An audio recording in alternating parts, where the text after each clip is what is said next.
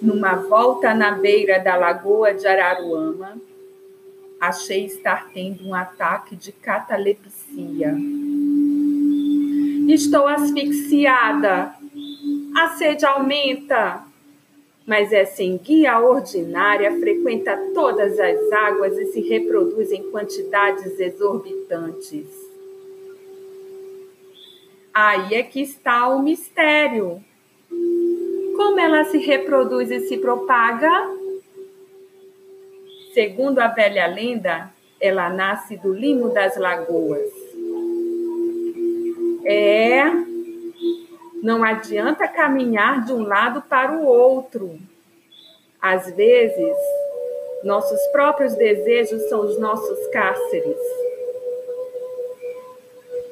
A terra está girando mas para que se meter em canoa furada? Nenhum de nós precisa acordar cedo para checar se ela gira em torno do seu próprio eixo, na velocidade apropriada, e em torno do Sol, medindo as estações. Quer ação? Vai ou rebenta. O governo é forte e o povo apático. Não é de hoje que a Lagoa de Araruama recebe despejos de esgotos. Uma proliferação de algas que tem causado muito mau cheiro nas redondezas. Antes fossem invenções de jornais, não somos capazes de prever um problema antes que ele surja de fato. Ou quando surge, não conseguimos identificá-lo. E se percebemos, para que se importar? Não somos responsáveis pelo mundo, não é mesmo? Mas quando nos defrontamos com um problema e trocamos olhares enviesados, Vamos rumo à solução, mesmo não sendo bem-sucedidos. A lição é que sempre podemos usar o conhecimento de um erro como um guia para acertos.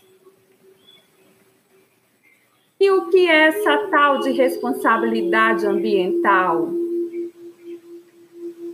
De forma resumida, é um olhar capaz de compreender o que se passa no meio ambiente e que merece uma reflexão e resposta ao interagir com as várias áreas do saber, de um modo mais refinado e atento.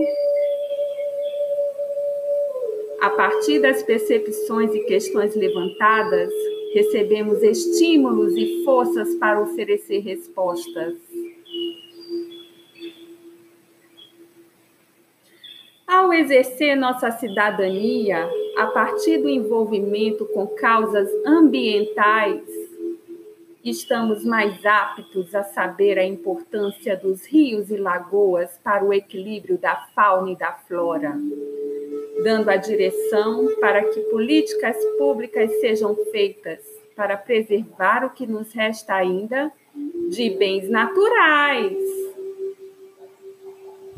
você sabe qual é o seu papel para colaborar com a manutenção da Terra? Se enxergarmos o nosso papel como de zeladores desse mundo, onde eu e você habitamos, ganharemos mais forças. O Choque da Enguia, por Thaís Rocholi.